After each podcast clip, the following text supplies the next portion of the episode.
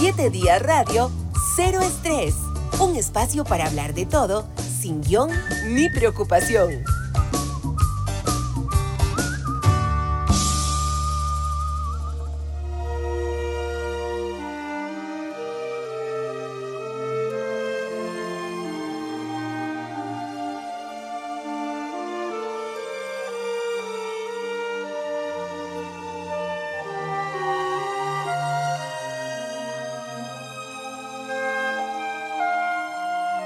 Este tema que estamos escuchando es de una película italiana que yo vi hace unos 25 años, tal vez, y no había vuelto a escuchar eh, lo, lindo que suena este tema hasta que mi invitado de hoy me la recordó. Don Marvin Araya, muchas gracias por aceptar nuestra invitación para estar aquí conversando un rato sobre estrés. Lo primero que le pregunto es, ¿por qué pidió este tema de, de Cinema Paradiso para empezar el programa de hoy? Bueno, buenos días. Muchísimas gracias, Rodolfo, por la invitación. Mira, una de las, yo tengo tres pasiones fundamentales. La número uno es la cocina, me encanta cocinar. La cocina es, la número uno. La número uno es la cocina. Oiga, todos los pronósticos fallé. Bueno, la número uno es la cocina. O sea, si vos, si vos le preguntás a mis hijos o a mis amigos, mira, quiero ver feliz a don Marvin, te le vas a decir, póngalo a cocinar. Más que la música. Listo. No lo puedo creer. Así es. La número dos, la pasión número dos es el cine. Excelente. Mi pasión número dos es el cine. Y la pasión número tres es la música. De tal manera que si vos, por ejemplo, juntás las tres, vos podés decir son arte puro, o sea, son creación. En la cocina creas con ingredientes, tenés un público esperando el resultado final para disfrutar de él. En el cine tenés actores que son una especie de ingredientes y el director tiene un público que al final va a aclamar o no va a aclamar la obra que presenta en, el, en, el, en, la, en la pantalla. Y el director de orquesta tiene los instrumentos, el director de cine tiene el guion, uh -huh. el chef tiene su receta, el director tiene su partitura. Son un montón de cosas que son muy similares. Es creación y el único que sabe el final es el director, porque sabe cómo quiere que funcione. Entonces, para mí no tiene nada extraño. Lo que pasa es que el orden es muy claro porque hacer comida es dar amor. O sea, cuando vos te sentás a, cocinar, vos querés que la gente que coma tu comida disfrute. No hay nada más lindo para un chef, o bueno, yo no puedo decirme chef, para una persona que cocina, que terminar el plato, servirlo y ver a tu mundo, uy, qué delicia, qué rico, y que quieran volver a venir a comer a tu casa. Para mí eso es vital. Igual cuando vas al cine y ves una película que te marca para toda la vida. Increíble. Pero yo utilizo mucho el arte para ser feliz, para aprender. Las películas me han enseñado mucho a, a disfrutar, aprender y vivir. Yo tengo 2.800, 2.870 o 80, no me acuerdo bien. Sé que 2.800 y resto de 50 DVDs en mi casa, originales. No a la piratería, todos originales. Que he comprado de películas que me han gustado y las tengo ahí guardadas en una biblioteca. Claro. Donde en, en determinado momento puedo tomar una película y buscar una escena que me gusta. Claro. Para inyectarme o energía, o tristeza, o, o, o, pasión o euforia o lo que necesite. Somos de los mismos. Okay. A mí me, me, yo no me imagino mi vida sin cine. Bueno, eso es. Esta película, ¿por qué la escogí? En ella confluyen varias cosas. Número uno, Ennio Morricone, genio de la música, de la simpleza y de la belleza de la creación musical. Un mismo tema lo distribuyen varios instrumentos y vos lo oís repetitivamente y pareciera que está apareciendo por primera vez y vuelve a aparecer en el saxofón y es por primera vez, sentís, luego lo entra en la cuerda y es como, lo sentís como innovador cada vez que suena. Y cuando alguien ve la película y conoce a Alfredo y Totó, dice, yo soy ese, yo soy Totó. Bueno, de hecho mi nieto me puso Toto, no sé por qué, pero mi nieto me llama Toto. Y a mí me hizo gracia porque yo siempre llevaba en mi mente esta imagen, los que no han visto la película, véanla. Es una película que si la ves con ojos de amor, de, re, realidad. Es la vida de muchos de nosotros, que salimos de un pueblito, yo soy de Limbo Las Cañas de la Juela, y cada vez que voy disfruto mucho de ver y recordar mi niñez. Y hay mucha gente que ya no está. Alfredo, el personaje este que maneja el, el, cinematógrafo, eh, marca la vida de este niño y le da una oportunidad y lo hace, lo hace vivir una experiencia inolvidable. Y por cosas de la vida muchos de nosotros nos alejamos de las cosas que nos hicieron quienes somos. Y simplemente nos dedicamos a vivir la vida y cuando tenemos la oportunidad de volver a estar donde nacimos, donde aprendimos esa identidad que nos hace muy uno, muy yo, eh, volvemos a estar como en el Cinema Paraíso. Podemos pararnos al frente como se para eh, Toto y ver aquel lugar y tener toda una cantidad de recuerdos. Entonces, yo quería compartir este ratito. Más que todo quería oír la pieza, que la pudiéramos compartir y que disfrutaran, pero me hace falta oírla de vez en cuando. Es una obra maravillosa. E, es casi imposible no llorar en esos últimos minutos. Sí, sí. Cuando él está viendo y recordando en la butaca. Y Morricone también ha hecho varios temas. Hay uno que me gusta La mucho. misión es un tema impresionante. Vea, Tal vez hay una mucho, mucho menos conocida, pero la de los intocables. Ah, sí, también. Es excelente. Sí, sí, sí. ¿Ah? Hay muchas películas de Ennio Morricone, pero todas tienen el concepto, ese concepto de la belleza. Es que muchas veces eh, el melodrama hace que pierda efectividad lo simple de un gesto, lo simple de una, de una caricia, lo simple de una mirada. Es muy importante que aprendamos a distinguir y valorar que muchas veces en la simpleza está la, la máxima expresión de la belleza. Y Ennio Morricone hace melodías espectaculares de, de forma muy simple, una cosa muy sutil y es una belleza increíble.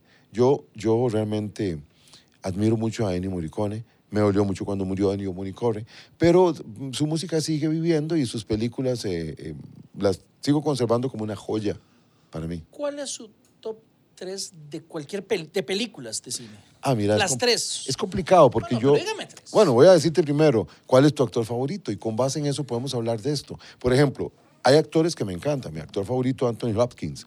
Y Anthony Hopkins lo tengo al lado de, de mm, Tom Hanks, que ha hecho películas espectacularmente buenas. Cuando vos ves Apolo 13, eh, ves eh, eh, Forrest Gump o ves eh, cualquier película que veas de él, inclusive hasta las películas light, eh, son buenísimas. Es un actor espectacularmente bueno. Y yo tengo todas las que él ha hecho, bueno, me faltan dos, de las que él ha hecho, pero realmente es un actor extraordinario.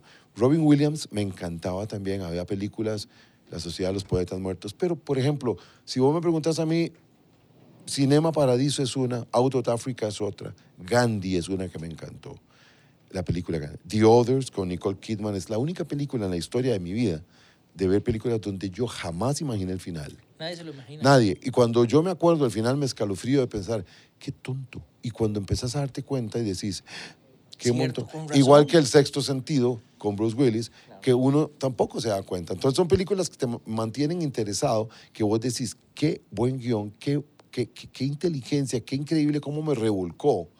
Pero hay otras que me han, que me han conmovido montones eh, y que me, han, me hacen llorar muy a menudo viendo la misma película.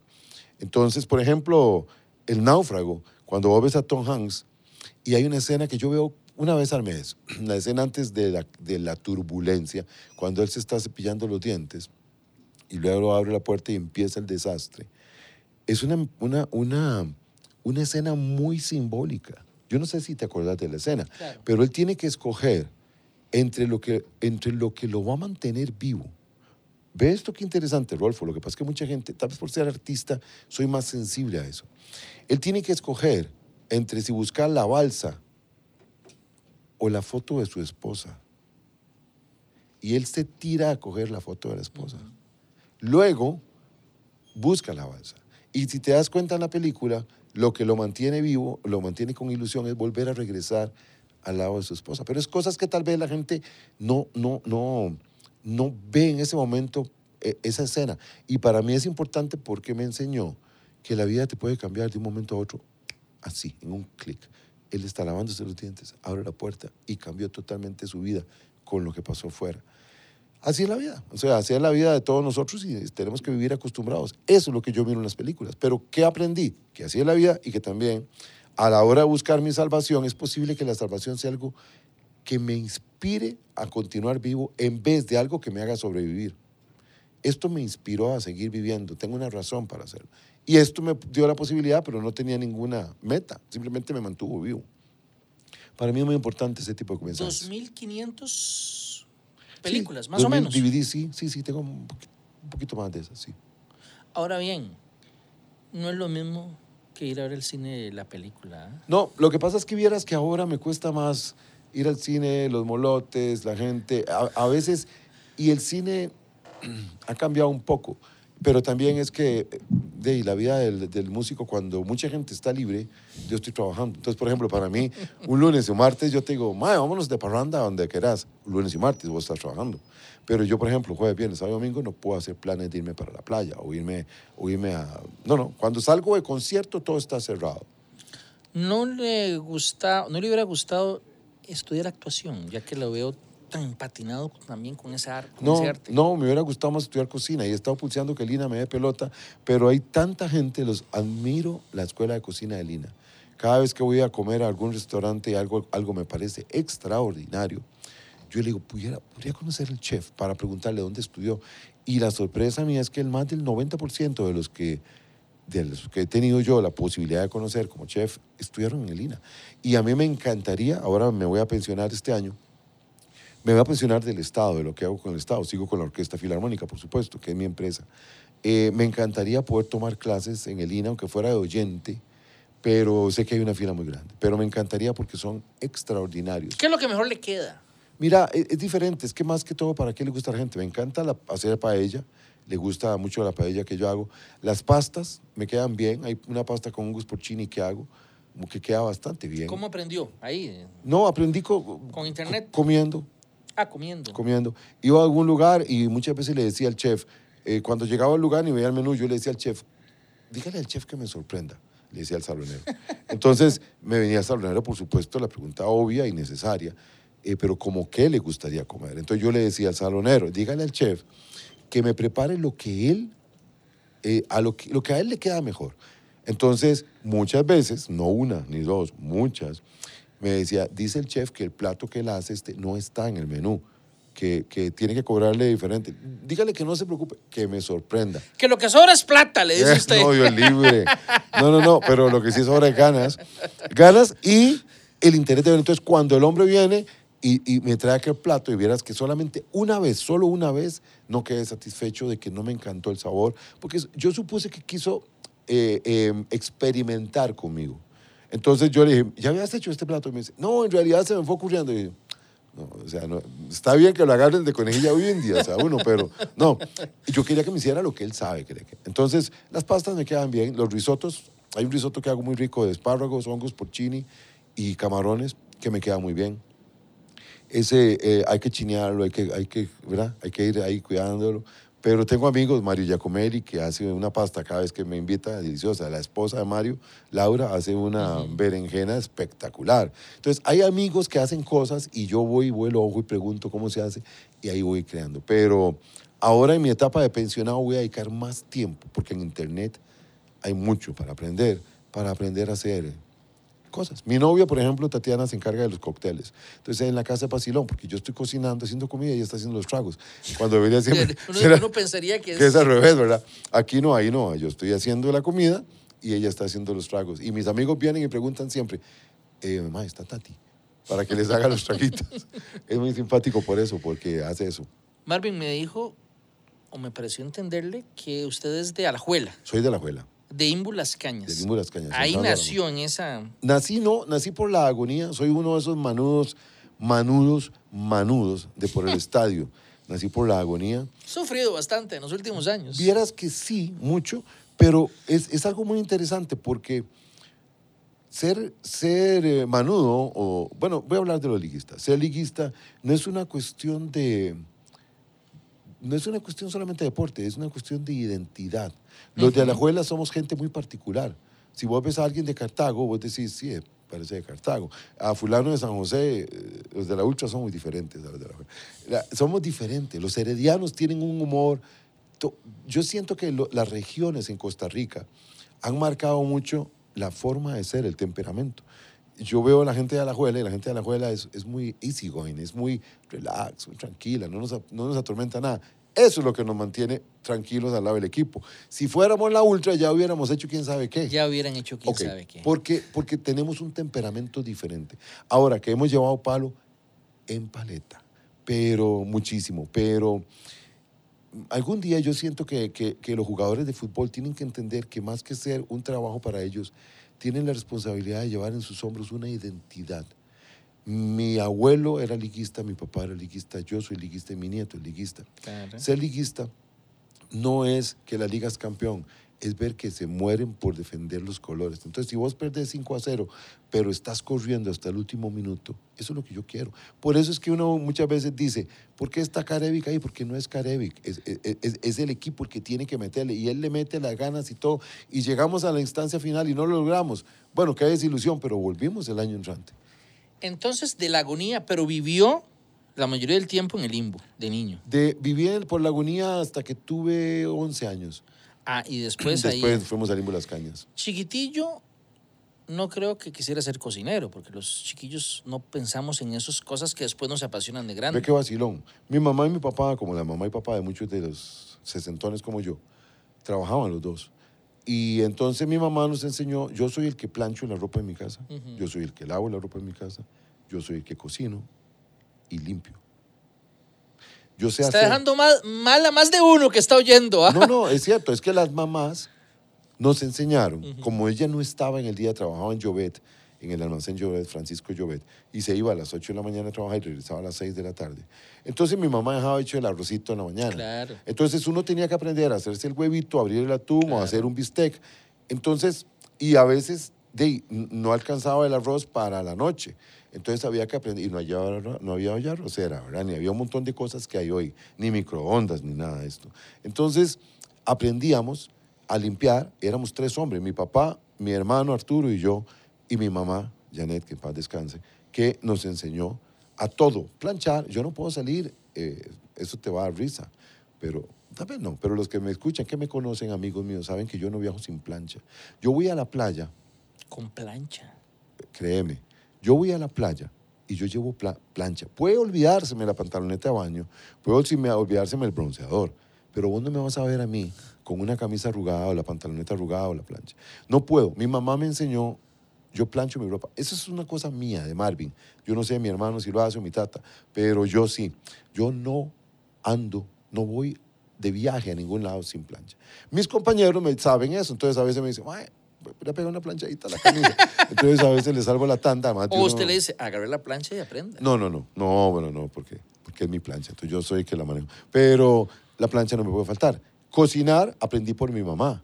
Limpiar, yo no, o sea, yo hago, hago algo, un reguero en la cocina y termino de cocinar y yo me pongo a limpiar la cocina. Pero ¿qué quería usted ser chiquitillo? Porque Mira, quería ser arquitecto, arquitecto. arquitecto. Yo quería ser arquitecto. Lo que pasa es que aquella época, qué complicado, ser músico era una subprofesión, era denigrante ser músico.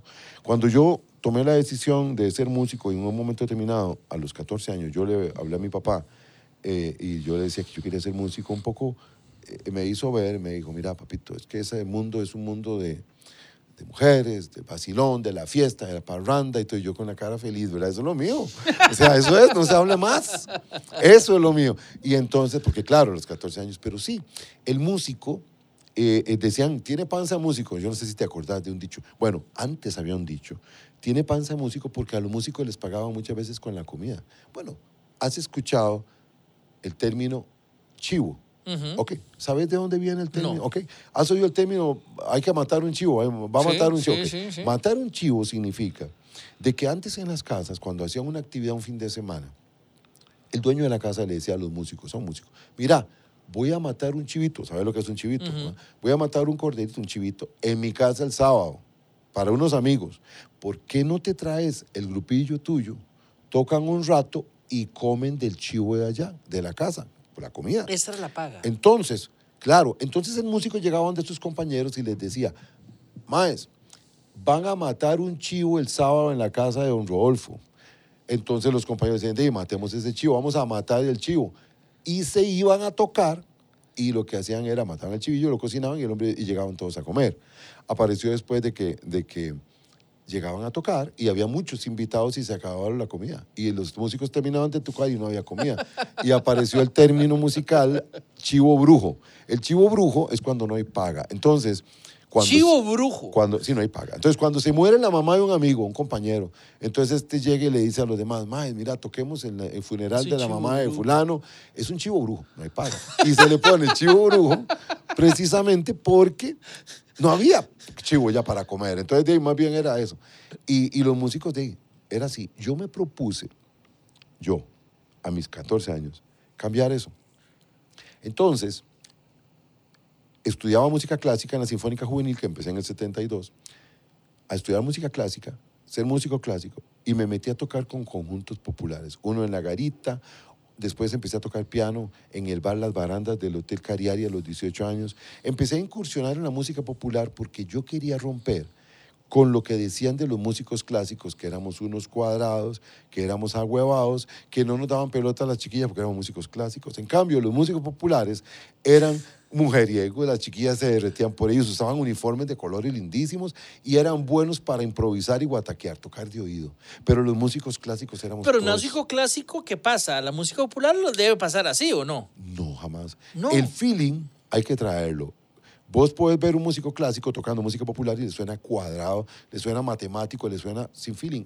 Ya no, porque ahora ha habido una comunidad, ya no hay esa, esa separación de música clásica con popular. Hay muchos músicos clásicos que tocaron música popular, que, que tocan música popular. Pero en aquella época, hace 50 años, no. Yo entraba y terminaba de tocar la quinta de Tchaikovsky en el Teatro Nacional y me ponía la camisa bombacha de colores y el pantalón blanco y zapatillas blancos para irme al gran parqueo con jaque mate a tocar el canchis canchis y el pipiribao. Yo era el saxofonista de jaque mate. Aprendí a tocar música popular. Los músicos populares empezaron a respetarme porque veían que yo tenía el feeling, el sabor. Después toqué con Caribú. Fui el arreglista de los Sixos, del grupo Los Sixos, durante 10 años. Y, respeto mucho a los músicos populares. Pero me acostaba a las 2 de la mañana y a las 7 y media estaba levantado yéndome a ensayar Tchaikovsky o Beethoven, porque mi vida seguía con la música clásica normalmente en el día. Y en las noches me acostaba tarde. Era, vieras que no era, Rolfo, una necesidad de trabajar por plata. Yo tenía muy claro que yo quería aprender el lenguaje, quería poder en el futuro manejar ese lenguaje popular. Y ahí la Orquesta Filarmónica. La Orquesta Filarmónica es el fruto de mi vida transformado en una empresa. La música clásica, como músicos clásicos, que somos todos los que tocamos ahí, haciendo música popular. No tocamos música clásica, eso lo hacemos en otras orquestas. Solo música pop, popular. Beatles, Guns N' Roses, Plancha, Pink Floyd, Led Zeppelin, lo que, decir lo que quieras menos reggaetón, porque no toco reggaetón, porque no me gusta. Pero todo lo demás lo hemos tocado. ¿Qué es eso? La mezcla de dos mundos que hoy entendiste de dónde nació. Del Marvin Araya que quería romper con esa idea que había, rompimos por dicha. Y hoy la gente va al Teatro Melico Salazar a ver músicos de smoking tocando Juan Luis Guerra o La Santanera o Pink Floyd o Led Zeppelin o Beatles. Pero la calidad es el centro del, del concierto. Hablemos de la filarmónica. Y, y cuando yo le conté a mi esposa que iba a hablar con usted, ella me recordó algo que siempre me ha dicho cuando, cuando, cuando ve la filarmónica. Se fija mucho en. Ella dice los mates que usted hace, bla, bla, bla, bla, bla.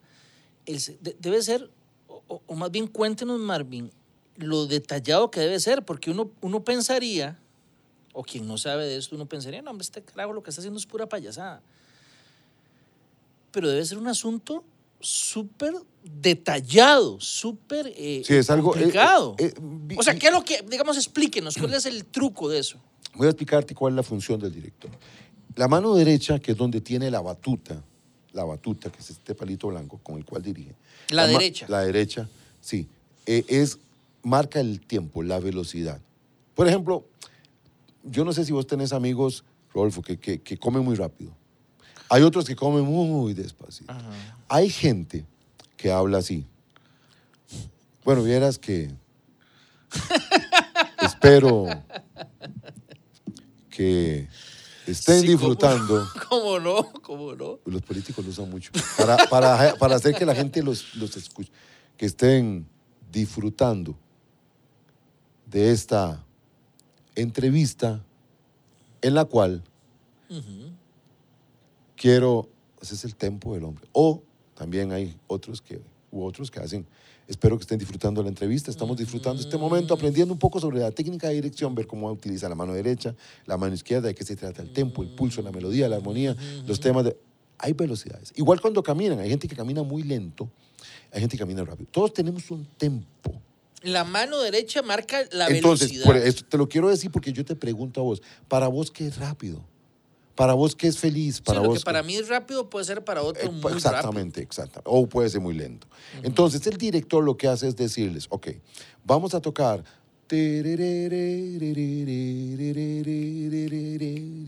Ese es el tempo. Esta es la velocidad. Ahora, La varita va siendo así. la batuta. La ba- la batuta. A partir de hoy, decís la batuta. Yo sé de música y- pero a partir lo que de sé de, hoy- la- de los hábitos de apareamiento de las langostas al sur de China, nada. Entonces, hoy aprendiste que Sí, sí, la sí. batuta. La batuta. para marcar el tempo. La velocidad. Harry Potter soy Exactamente. Yo, La, la varita. la varita.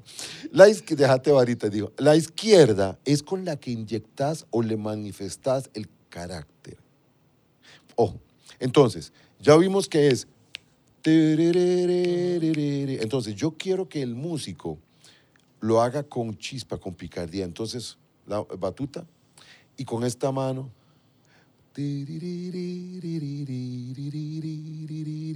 Ah. Si yo quiero que lo haga más melódico, más dulce.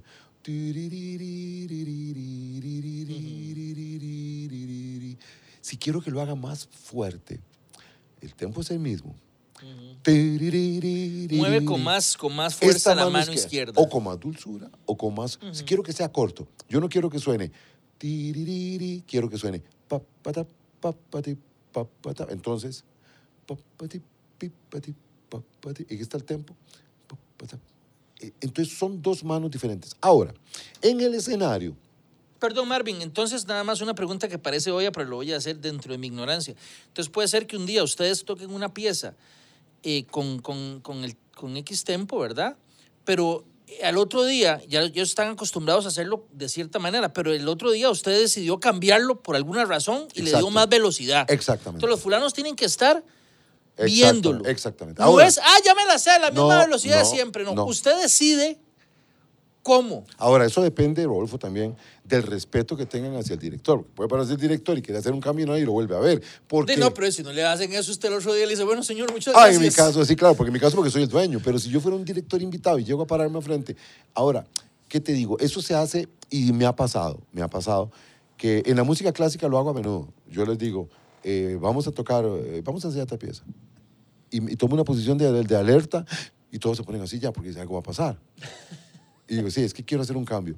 Entonces, mantenés ese contacto, pero el trabajo se hace en los ensayos. En el ensayo yo pongo claro cómo quiero. Y en el concierto, en realidad, yo estoy disfrutando, porque ya yo breteé, ya yo trabajé, ya yo le dije cómo lo quiero. Ahora, si usted no lo hace como yo quiero, en el descanso, lo voy a llamar y le voy a decir, ven Y sí acá". ha pasado. Ah, sí, sí. Bueno, me ha pasado en concierto, por ejemplo, que yo estoy dirigiendo y ellos dicen que tengo una mirada que se llama la mirada asesina. Yo no sé por qué, no creo. Nadie Pero- se ha muerto todavía. no, pero lo Todavía. que pasa es esto. Eh, yo estoy aquí, ¿verdad? Estoy dirigiendo y de repente alguien mete las patas y yo lo vuelvo a ver así.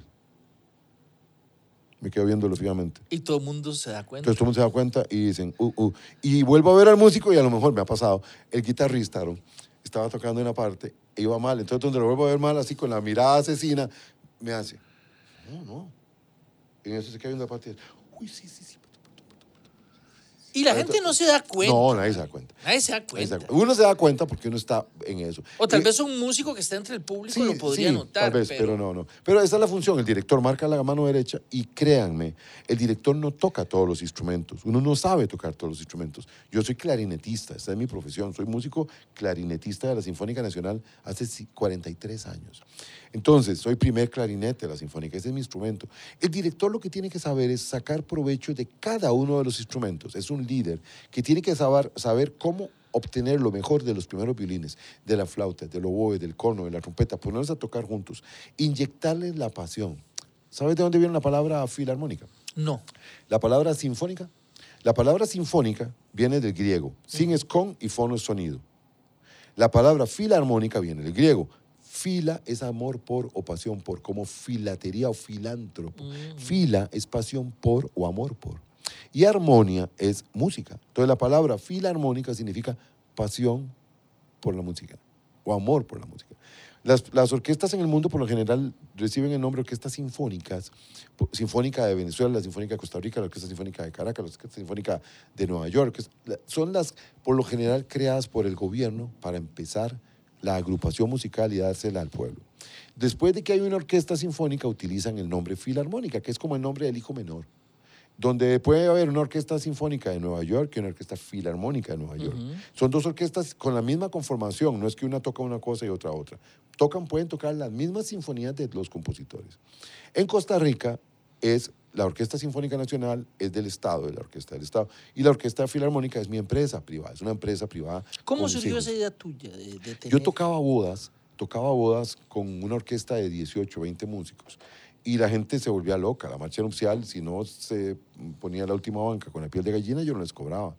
Y decía, van a ver cómo suena eso. De cuando la trompeta, el trombón y el corno hacen yacatatam, yacatatam, y la iglesia retumba. Más de uno se asusta también de repente. Pues por supuesto, Claro. pero me ha Por pasado. diversas razones. Ah, sí. Y me ha pasado que me piden para la, para la boda, para que desfile el novio, eh, la música de Darth Vader. Eh, no, en serio, en serio, no te bateo. Hay gente Pam, que... pam, La marcha imperial. la marcha imperial. Y hay novias que me pidieron desfilar con la- el himno de la, de la Champion. Y- y- No, y- no, no. Sí, en serio. No, no, no, no. La Eso gente, no puede sí, ser La posible. gente cree, la gente cree que, que es el momento de ellos y que ellos quieren Con la hacer- un vacilón, sí, porque el novio le encantaba la Champion, entonces como estaba esperándola, ella quería entrar con eh, Champion eh, y, y le como la campeona, en fin, hay de todo. Yo tocaba bodas, entonces después me empezaron a invitar a tocar en la cena y tocábamos música para mientras la gente cenaba. Eh, y mucha de la gente se levantaba a escucharnos. Entonces yo pensé, mira, ¿por qué no hago que más bien la gente vaya a escucharnos? Y entonces empecé a formar la Orquesta Filarmónica con base en esta orquesta que era pequeñita y de ahí es como nace la Filarmónica, para hacer conciertos en el teatro, para que el público sea más crítico, los artistas sean más críticos, porque ya no están en un bar con la licuadora sonando y la gente tomando cervecitas y comiendo. Ahora usted se sienta y vuelve a ver el escenario y le dice al artista, bueno, A muéstrame, ver, a, a ver si ver, a ver, porque ya no hay distractores, ya no hay ruidos y está con una orquesta atrás, a ver qué va a hacer. Entonces el artista se tiene que preparar para hacer algo bien. La gente se sienta calladita a escuchar.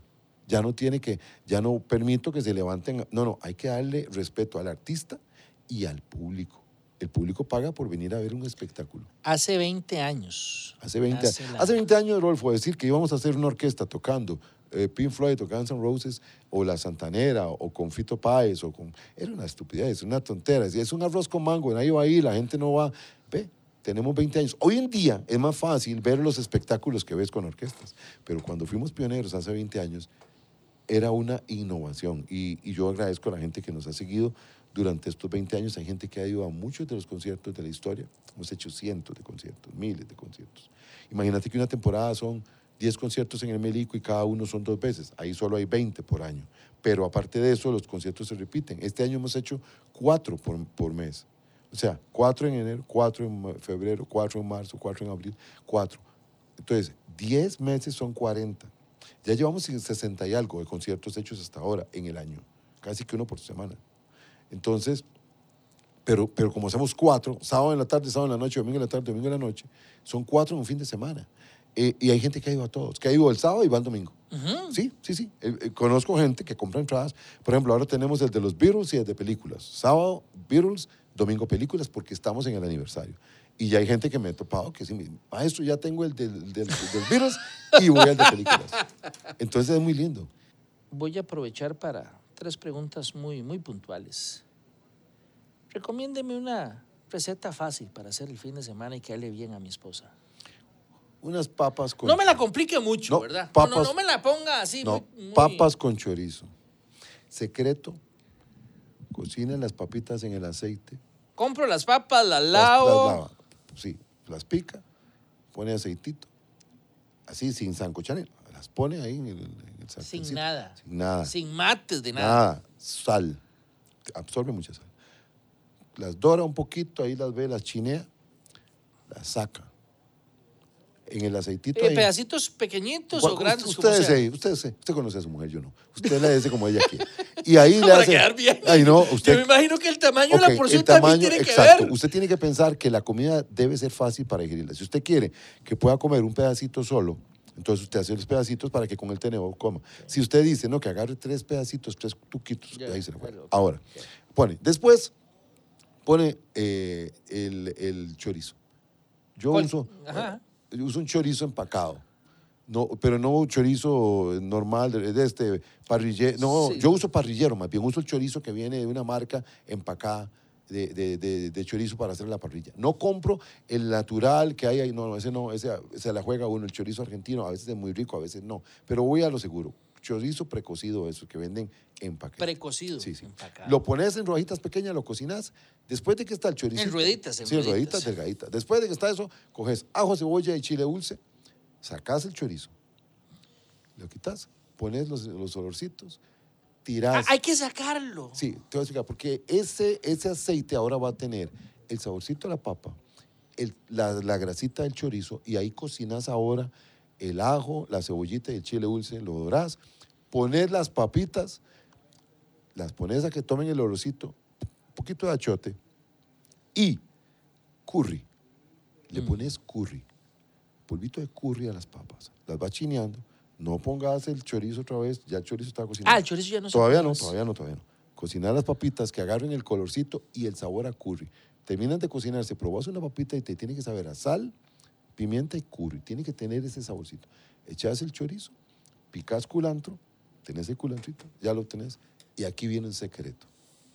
Cuando está cocinado, metido todo, el chorizo con la papita y todo, pones el culantro, le das una vueltita y coges un vasito con agua y se lo echas encima a esto para que se haga una masita de la papa y te quede la papa jugosita, como con un caldito. Los sabores se mezclan todos, va a tener sabor a curry y se termina de cocinar, ya se me hizo la boca agua, con ese sabor. Acordate de mí. Ese, a- esa agüita que le pones es como cuando yo hago gallo pinto. Estoy haciendo el gallo pinto y cuando ya yo tengo el gallo pinto listo para hacer, le pongo un chorrito de agua. Un chorrito de agua. Sí, señor. Entonces, usted cuando va a calentar gallo pinto viejo, no lo caliente solamente ahí porque se le va a hacer una masa ahí o se le va a pegar. Le pone un poquito de agua. Usted ha visto la comida cuando cocinan en wok, que tiran el agua para cocinar el arroz. ¿A usted le sabe aguado el arroz? No. Ok, utilizan agua. He visto que tiran agua con el sartén caliente. Ok, use con el chorizo. Hágame caso con las papas con chorizo. Chile dulce es vital, el culantro es vital, la cebollita y el ajo. Pero en ese proceso, Ese es un invento cosa- suyo, digamos, ese toque o... o- ha tenido mucho éxito entre, los, entre las personas que les hago el, esto. Ahora, el mejor picadillo de papa lo hace mi novia, Tatiana, porque le pone frijol blanco y le pone... eh, no Ah, pero eso, ya, eso es... Ah, eh, sí, ya son otras es ligas. El mío es para, Sí, compra- sí. ah, para decirte sí, a sí, vos para alguien para el fin de "Ah, semana. Vamos a ver ahí. Y si yo me imagino que la primera, la primera tandía no, no, no sirve muy bien y habrá Depende. que probar. Ahora, ¿tenés sartén eléctrico? Eh, no. Hay que decirle a tu mujer que te regale uno para cocinar. el sartén Ah, eléctrico. porque no sirven los normales. Sí, sí, pero el sartén eléctrico te brinda la posibilidad de expandir más y que se cocine más todo junto. Que no que a veces el sartén donde quedan algunas papas encima de otras y no se cocinan igual. Ese sartén del, del chino, ¿por qué tienen que tener esa forma? Esa que es... eh, Porque la manera de cocinar ellos es con calor fuerte y está todo caliente por todo Ah, lado. Todo ok. está caliente, no solamente la parte de abajo, está todo caliente. Entonces vos le das vuelta porque ahí se... o sea, donde caiga ahí... temperatura, ahí, ok. todo. Es riquísimo. Tengo que Y- aprender a y, cocinar. para igual. ese y para ese eh, papas con chorizo cuánto de aceite esa es la duda que yo tengo porque no yo usualmente uno le echa poquito de aceite a las cosas ahí no ahí tiene que ser Y para cocinar Gen- papas, generoso. tenés que cocinar las papas. Entonces, las papas, por eso al principio te absorben mucho el aceite. Cuando pones el chorizo, suelta grasita. Y después ahí ponen los soles. Ahora, esa es una manera mía, ¿no? Puede ser que, este- que los que están oyéndome, que son chefs, digan, qué barrabasada la que está ahí. Pero a mí me funciona y si dicen, como No, dice no, amigo, si funciona, no lo arregle. Ahora, esto te lo digo a vos así rapidito. ¿Qué sería mejor? Dime que me invite, usted pone los traguitos y yo le hago picadillo. Eh, una película para buscar en plataforma y verla. Ojalá una, esa es la, la última recomendación. Una película. No me chorree un montón. No. Una, que usted diga, esta, si no, eh, si tiene tiempo el fin de semana, haga las papas con chorizo y eh, busque en alguna de las plataformas esta película. Remain of the Days. eh, eh, eh, es, es una película. El donde- resto de los días. Re- Remain of de- the Days. de- Es, es, creo de que Anthony se llama Hopkins, Anthony que es esa, Hopkins. sí. Que él es, que él es Mayordomo. mayordomo con su papá. Puedes aprender muchísimo de esa película. Esa Sí. película es maravillosa. Lo que queda del día. Lo que queda del día. Creo Lo que, que queda al día. Ok, que perfecto. Es una película maravillosa. Porque aprendes sobre la dignidad, aprendes sobre respeto, aprendes sobre, sobre el, el amor y aprendes sobre lo que te pueda. Sí, Puede ser de los aprendes- ochentas. Aprendes lo que significa no decir, no dar amor cuando podías hacerlo y cuando lo quieres hacer es muy tarde. Y a veces por mantener la postura, muchas veces nos, nos privamos de cosas maravillosas. Esa, La Cerca de la Libertad, que es una película buenísima también, que son de tres niñitas en Australia que eran perseguidas por el ejército inglés, marca muchas cosas de solidaridad, de amor, de comprensión, de, de- de lucha, de buscar los objetivos y no rendirse. Esa película le, le enseña mucho a uno, La Cerca de la Libertad. Ahora que usted hablaba de Anthony Hopkins, me queda un minuto nada más. En una de las películas que seguramente vio, El Dragón Rojo, Sí, no sé si recuerda, empieza el hombre escuchando a una orquesta. Me parece que era. Él es- ¿sabes que es compositor, verdad? No, ¿verdad? Anthony Hopkins es compositor, sí. Ha escrito obras musicales. Pero el hombre, de no le gusta cómo sonaba, no me acuerdo si era un violín o un. Uno de los intérpretes, uno de los músicos no sonaba bien, el hombre termina comiéndoselo. Eh, fue a un concierto a verlo. Sí, sí, y, sí, y sí. el hombre no, desentonaba completamente. Entonces Bueno, hombre- aquí nos quedaríamos sin... Bueno, mentira, no, aquí en Costa Rica somos buenos. No, no, no, no, jamás, no. Pero- quiero decir, como dato curioso, nada más. Marvin, un verdadero placer. Estoy vacilando, sí, sí, sí. Yo no le conocía y la verdad es que la pasé muy bien, cero estrés. A veces cero estrés no solo es para, para los oyentes, también uno se desestresa eh, conversando con nuestros invitados y la verdad es que nos... Y yo les recomiendo que usen la música para ser felices. Administrense música que los llena de emoción, de alegría, para que se levanten y, y tengan un día lleno de felicidad a través de la música. Un saludo a todos los que reportan sintonía eh, en nuestras plataformas, especialmente Quique de Heredia, que dice, que dice saludos, bendiciones Rodolfo, mi admiración y respeto para este señor. Ah, muchas gracias, don Quique. Eh, muchas gracias de verdad por asistir a, a nuestra invitación, por aceptar nuestra invitación aquí en Cero Estrés. Y a ustedes también muchas gracias por acompañarnos. Si Dios lo permite, los esperamos en una próxima entrega. Hasta entonces. En 7 días radio, Cero Estrés. Un espacio para hablar de todo, sin guion ni preocupación.